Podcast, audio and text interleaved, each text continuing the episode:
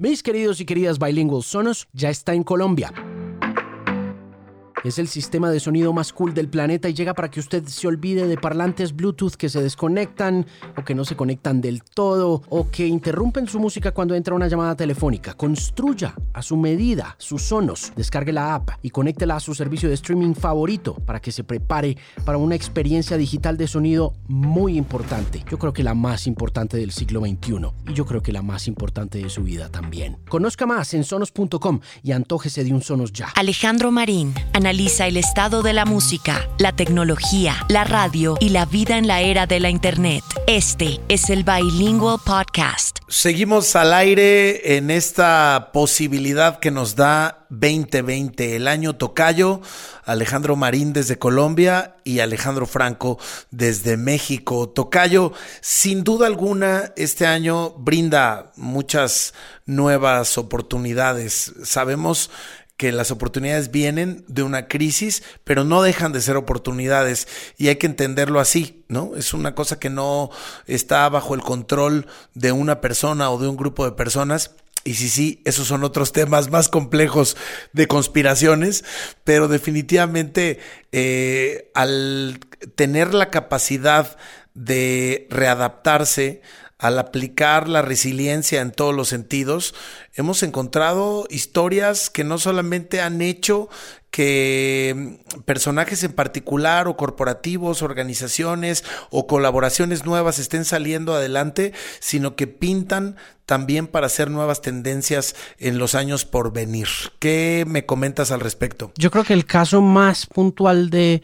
esa disrupción a la que se vio sujeta la música luego de la debacle del eh, entretenimiento en vivo fue el de Travis Scott. Creo que Travis logró hacer un montón de cosas que quiero ponerte sobre la mesa, Tocayo, para discutir, porque sé que tú eres un hombre de espectáculos en vivo, lo has sido siempre, eres un DJ de música en vivo, además de ser locutor y además tuviste la oportunidad de acercarte a esa nueva normalidad desde tu propio emprendimiento, pero hubo una cosa que siento yo que peligró en el caso de una figura tan importante que también ha conquistado festivales como Travis Scott y fue cómo se acercó al marketing de productos de una forma súper agresiva y yo creo que ya premeditada porque no creo que esto haya sucedido como una combustión espontánea de la pandemia, sino que venían pensándolo, pero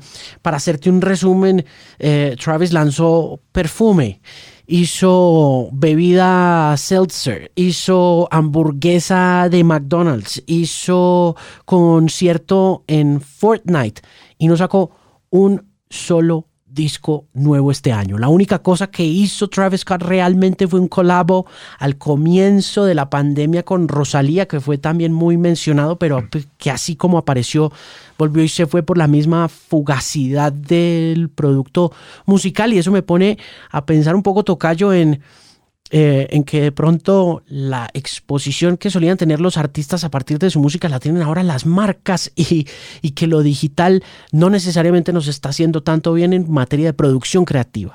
No, sin duda alguna. Estamos hoy eh, en, una nueva etapa de consumo, ¿no? También. Eh, creo que complementando lo que tú dices, hay que eh, recalcar que este 2020 se distingue por tener un consumo digital sin precedentes en la historia de la humanidad. Países como México me imagino que debe ser cercano al caso de Colombia, no tenían un consumo a través de las, de, las herramientas, de las tiendas digitales, de productos reales, de productos físicos, verdaderamente a la altura de, sobre todo el mercado anglosajón o del mercado europeo. No estábamos en esos números, pero aprendimos también ya a comprar en línea, aprendimos a perderle el miedo a eh, poner la tarjeta de crédito en internet, y a saber que todo va a estar bien. Parece un básico.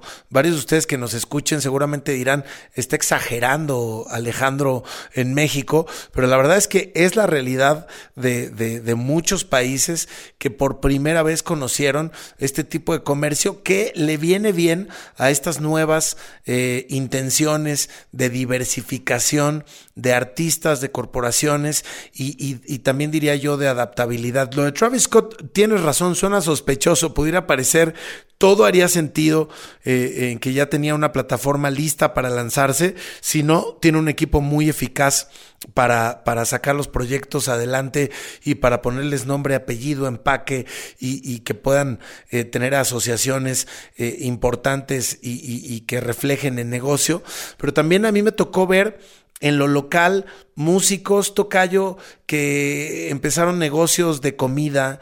Eh, esto también desde el otro lado, ¿no? Desde la necesidad, desde la, adaptación. Eh, hay mucha gente que, que encontró nuevos caminos y, que por supuesto están intentando eh, llegar a nuevos lugares y territorios. tengo unos amigos que tienen una plataforma underground de techno en Los Ángeles, California, y han sobrevivido la pandemia a través de la venta de, de, merchandise, de hoodies, pero que no necesariamente es merchandise de su marca, sino se inventaron un montón de conceptos alrededor de la cultura del techno, los plasmaron en diseños eh, de ropa, de street, muy interesantes, muy básicos, pero muy bien hechos, con buena calidad de telas, etcétera, y ahora están vendiendo por todo el mundo es decir, se abrieron otras ventanas insospechables para mucha gente que está buscando el camino, pero que además muchos de ellos sí lo están encontrando. Sí, hubo también oportunidad de ver a algunos de nuestros artistas favoritos y de ver a los artistas favoritos de nuestros hijos también en estos ejercicios nuevos de transmisión en directo recientemente. Lo más reciente y creo que lo que cierra el año es el Song Machine, el Virtual Concert de Damon Albarn y de Gorillaz, que fue una experiencia verdaderamente surrealista desde esas perspectivas tecnológicas que implica montar un show de esa índole. Antes de eso, Dua Lipa hizo también un show que fue bastante exitoso que tuvo patrocinadores importantes e incluso se estaba cobrando para poder ingresar y por el lado tuyo tuve también esa cercanía con cosas mucho más artísticas que proponían otro tipo de experiencia a través del mismo canal, porque yo siento que no es lo mismo lo que pasó con Nick Cave y con eso que nos mostraste a través del programa en la noche que lo que pasó, por ejemplo, con Gorilas o con Dualipa. Cuéntame un poco sobre la iniciativa de abordar la conversación con Nick Cave, que no es un artista muy radial y que, por ejemplo, en Colombia goza de una muy pequeña fanaticada que termina siempre yendo a México a verlo. Fíjate que justo Nick Cave es un artista, si bien no extremadamente popular en México, que, que, sí tiene una eh, base de fans importante en donde puede lograr reunir a unas cinco mil personas si visita la Ciudad de México y a lo mejor repetir la hazaña en el mismo año o algunos meses después. Es, un artista muy querido en, en, este país por un sector tampoco muy amplio, tampoco super mainstream, pero que hace asequible eh, traer a Nick Cave, a Nick Cave de vez en cuando. Y con este amor que, que, le tenemos a Nick Cave and the Bad Seeds, nos parecía importantísimo resaltar el proyecto en Nick Cave eh, en ese maravilloso show que dio solo para un proyecto de, de, streaming y luego que se convirtió en un disco y es un video largo espectacular que es Nick Cave en vivo solo en el Alexandra Palace en Inglaterra. Y fue conmovedor ver a Nick Cave así fue eh, al mismo tiempo esperanzador en todos los sentidos por la capacidad de adaptación, por dejar la banda eh, a un lado y por decir voy a dar un show del tamaño de los shows que siempre doy, solamente que solo estaré yo y un piano. Creo que ese statement de Nick Cave se queda también como lo mejor del año, se queda como uno de esos intentos honestos de hacer algo más allá que un streaming casero y en lo personal eh, me parecía imposible no tenerlo en la mesa de conversación y sobre todo no escucharlo al aire en el programa de radio. Ahora que lo mencionas, te, te quiero contar una experiencia personal Hicimos eh, con, una plataforma de música electrónica en México que apoya mucho al talento local que se llama Born in México, eh, un proyecto llamado Reset, que fue originalmente un esfuerzo por tener a los DJs de México que más nos gustaban o que formaban parte de una curaduría tocando para una audiencia en streaming, pero no de una manera habitual, ¿no? Hoy hay muchas compañías que, que, han hecho sentido, como Circle en Francia, que son estos espectáculos extraordinarios eh, de, lugares imposibles con DJs tocando en vivo o en DJ set, eh, sets espectaculares que ya habíamos visto en años anteriores, no sé, como Nina Kravis en la Torre Eiffel o Solomon ahí en un Partenón o eh, tantos y tantos Stefan En los Alpes suizos, en fin, muchos ejemplos que puedo dar de este proyecto francés que se llama Circle y que puso de moda los DJ sets eh, en, una montaña, en un lugar así eh, alejado de la sociedad eh, o, junto al mar o, en algún lugar histórico importante. De hecho, ya han hecho varios capítulos en México y les ha ido muy bien. No queríamos hacer un circle, solamente lo mencioné porque estábamos buscando qué hacer.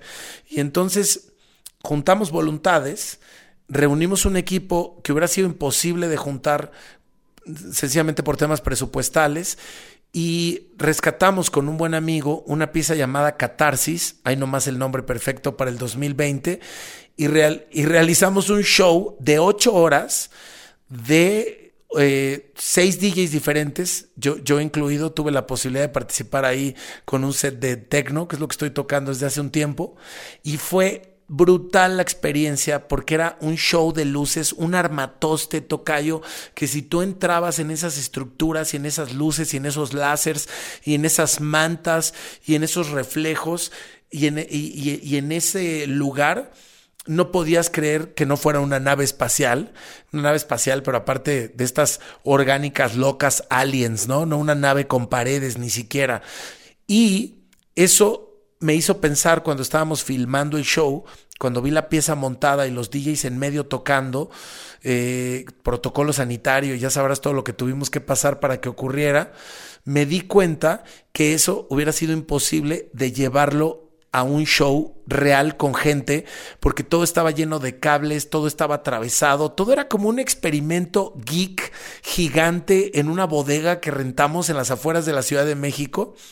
Y curiosamente subimos el streaming, lo pusimos a la venta, logramos vender una cantidad bastante decente de boletos que hicieron que el proyecto flotara y luego nos, nos buscó una marca de alcohol de whiskies muy famosa en el mundo, Johnny Walker, y nos compró la retransmisión del show. Nunca llegamos a los números reales de lo que eso hubiera costado, pero los números de colaboración, de querer participar, de encontrar la energía que todos nos pusimos, sabiendo que estábamos sacrificando, pero al mismo tiempo estábamos ganando, fueron totalmente cubiertos y te puedo hasta compartir que recibimos una ganancia. Qué locura, ¿no? Es increíble, es increíble porque eres de los pocos que puede decir eso en estas épocas. No todo el mundo tuvo esa buena fortuna. Aquí en Colombia hubo muchos ejercicios, hubo algunos artistas prominentes, sobre todo del sector del pop, que tú sabes que es lo que más se mueve en este mercado, como Andrés Cepeda, que lograron hacer ese break-even en eh, shows muy bien montados en la Catedral de Zipaquirá. Pero como te decía también al comienzo de este ejercicio y de esta colaboración entre tocayos, hubo cosas que simplemente no dieron esa fe y esa esperanza en eh, shows, especialmente cuando estos requerían, por ejemplo, de logísticas importantes que iban más allá de lo digital. Hubo artistas medianos que van creciendo como Nanpa Básico, que también hicieron ejercicios muy bonitos, pero ellos son algunos de los pocos, de los contados ejemplos que como tú pueden decir que se logró conseguir una ganancia del que es un, una de la que es una tendencia que sin duda alguna parece que está aquí para quedarse porque veo muy conectada a la gente joven con eso de, de, ver a sus artistas a través de estas plataformas. Así que es solo el comienzo y si bien mucha gente no logró cantar victoria, puede sí significar un eh, cambio, como tú lo has dicho en varias ocasiones en, en, la emisión de los programas Parteaguas para la industria de la música. Sonos es el patrocinador oficial de este podcast. Mis queridos y queridas bilingües, cuando yo era niño soñaba con cosas que parecían imposibles y una de ellas era tener un equipo de sonido que sonara en todas las habitaciones de la casa sin necesidad de cables, sin ocupar mucho espacio y sobre todo embelleciendo con diseño y sonido todo mi entorno. Por eso, cuando descubrí Sonos, supe que podía cumplir todos esos sueños imposibles. Y ahora usted puede vivir esa experiencia Sonos también, porque Sonos está en Colombia. Así que construya su equipo de sonido ideal, conéctelo a su servicio de streaming y podcast favorito y disfrute como nunca una gran experiencia digital. Sonos está ya en el país y está en el Bilingual Podcast. Yo hablo mucho del formato híbrido, ¿no? Yo creo que nada va a suplir un show en vivo, eso es un hecho, ni siquiera es una conversación, no hay debate, se acaba la plática ahí. Pero pero los híbridos, ¿no? Esta posibilidad de que digas, yo nunca he ido a tal festival, yo nunca he ido a tal ciudad, nunca me ha tocado ver a tal artista. Es más, un artista diciendo, ¿saben qué? Voy a hacer un show solo para unos cuantos. Bueno, la posibilidad de que ahora el resto del mundo se pueda conectar y estar en ese show me parece brutal. Pero luego está la otra posibilidad que es el mundo virtual el virtual en serio, ¿no? Digo, este, nosotros eh, hablamos mucho en este proyecto de Reset del tema virtual. La verdad que no era tan virtual porque yo tenía luces, láseres, fierros, o sea, si era una estructura totalmente así. Este, digamos que fue una filmación, no produjimos algo eh, que, esté en, una dimensión eh, extra a lo material. Eh, la verdad es que estaba a lo mejor hasta mal llamado virtual. Cuando hablamos de Travis Scott en un videojuego dando un concierto, eso sí es ser virtual. Cuando estamos hablando de Burning Man ocurriendo eh, en, en, plataformas de 360 y de realidad virtual, eso sí ya es hablar de otros mundos y es hablar de una industria que solamente va a crecer y que no va a parar, Tocayo. Sin duda, ¿qué aprendiste? Una de las cosas que te escuché también muy atentamente porque yo no le presté atención porque eh, creo que en ese momento no estaba como tan pendiente de esa transformación y de esa diversificación, pero sí el lunes siguiente sí me senté a escucharte atentamente para ver de qué me había perdido con Lollapalooza y con ese montaje. Ese festival puntual que ha sido tan importante para muchos de nosotros, pues eh, eh, y, que, y, que, ha logrado exportarse de manera tan exitosa y que ha sido eh, uno de los grandes damnificados de estos cierres repentinos y globales. ¿Cómo se vivió? Yo recuerdo que tuviste un par de observaciones, un par de críticas alrededor del tema, pero quisiera volver a esa emisión puntual del programa aquella noche, porque creo que me mencionaste un poco las dinámicas antes incluso de que te montaras en Reset. Claro, eh, tanto Lollapalooza como Glastonbury tomaron un camino que yo creo que fue muy seguro y, que creo que fue positivo eh, viéndolo ya sobre todo a la distancia. Lo que me costaba trabajo entender era la comunicación con la que hicieron llegar sus eventos eh, virtuales, como ellos también lo llamaban, eh, en, en, este 2020. Había una publicación, por ejemplo, en el caso de Lollapalooza, como si hubiera un cartel que, que, que tuviera artistas que fueran a tocar.